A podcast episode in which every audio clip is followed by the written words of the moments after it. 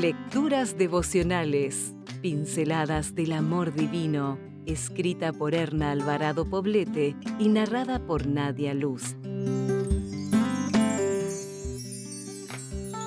5 de noviembre. Los niños sin Cristo. Cree en el Señor Jesús y obtendrás la salvación tú y tu familia. Hechos 16:31. En general, todos los padres consideramos que es nuestro deber proveer para la alimentación, el abrigo y la educación de nuestros hijos, pero son pocos los que piensan lo mismo en relación a la provisión de recursos espirituales.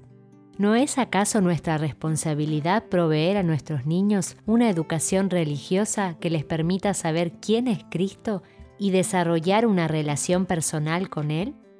Cuando se le enseña a un niño a depositar en Jesús su confianza infantil, a través de sencillas y breves oraciones elevadas con toda su inocencia y su fe genuina, se le está otorgando una herencia espiritual que lo acompañará toda su vida.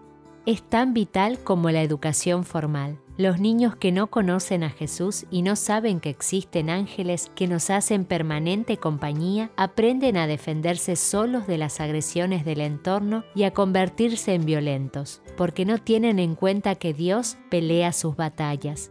En las vidas de estos niños que crecen sin Jesús, sus temores se pueden transformar en miedos patológicos.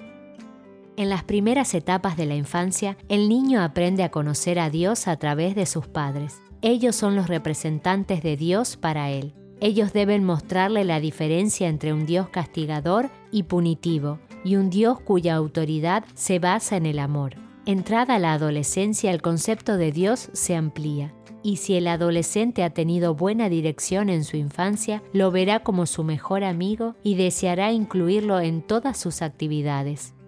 La educación secular hace hincapié en la preparación para esta vida. Sin duda es importante y valiosa. En cambio, la educación religiosa es para esta vida y también para la venidera. No dejemos a nuestros niños a la deriva, o serán como un barco sin timón en medio de un mundo turbulento que queriéndolo o no, también los alcanzará a ellos.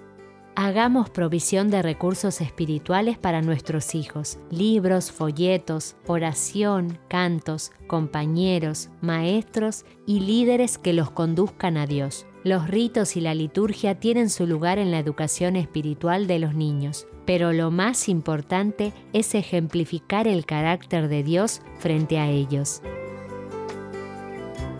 Si desea obtener más materiales como este, ingrese a editorialaces.com.